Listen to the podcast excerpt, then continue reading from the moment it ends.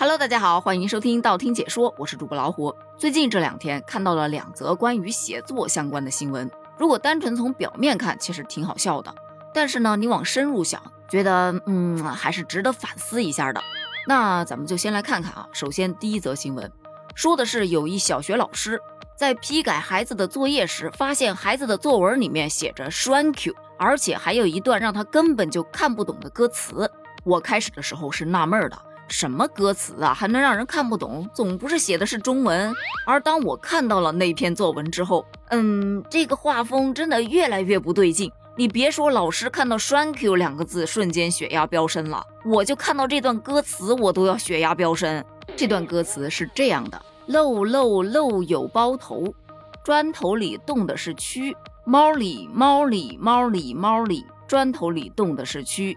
Thank you，看完这个我真的 Thank you 啊！其实 Thank you 这个词最早来源于二零二一年的五月份，由广西桂林的一位七零后的农民刘涛，他用一段略显搞笑的英文发音，中英文双语介绍了桂林山水，而那句英文单词 Thank you 变成了 Thank you 作为了视频的结尾。这位小朋友写的这个歌词也是由他唱出来的。你要说这孩子不刷半年的短视频，他绝对写不出来这玩意儿。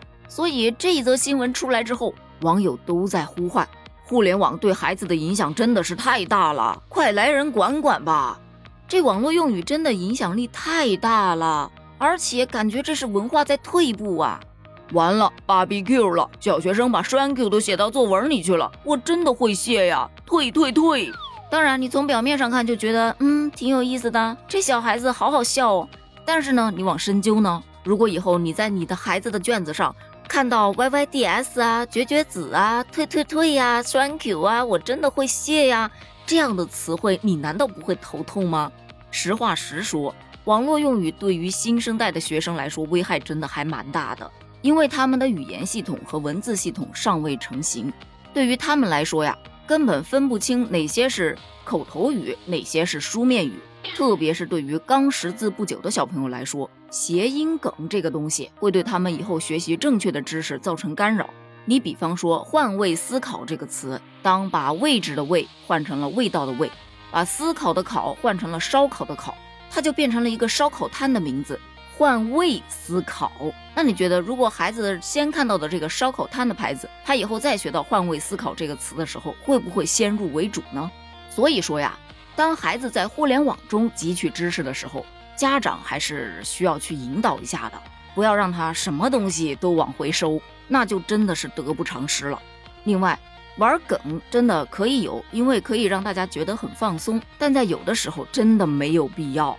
你比方说，我今天要聊的第二则新闻，在九月十八日，山东省德州市作家协会推送了一篇廉洁文化主题文学作品征文获奖名单。名单上获得征文一等奖的有一篇文章，名字叫做《我的县长父亲》。有意思的是啊，这则获奖信息发出来没多长时间就被删除了。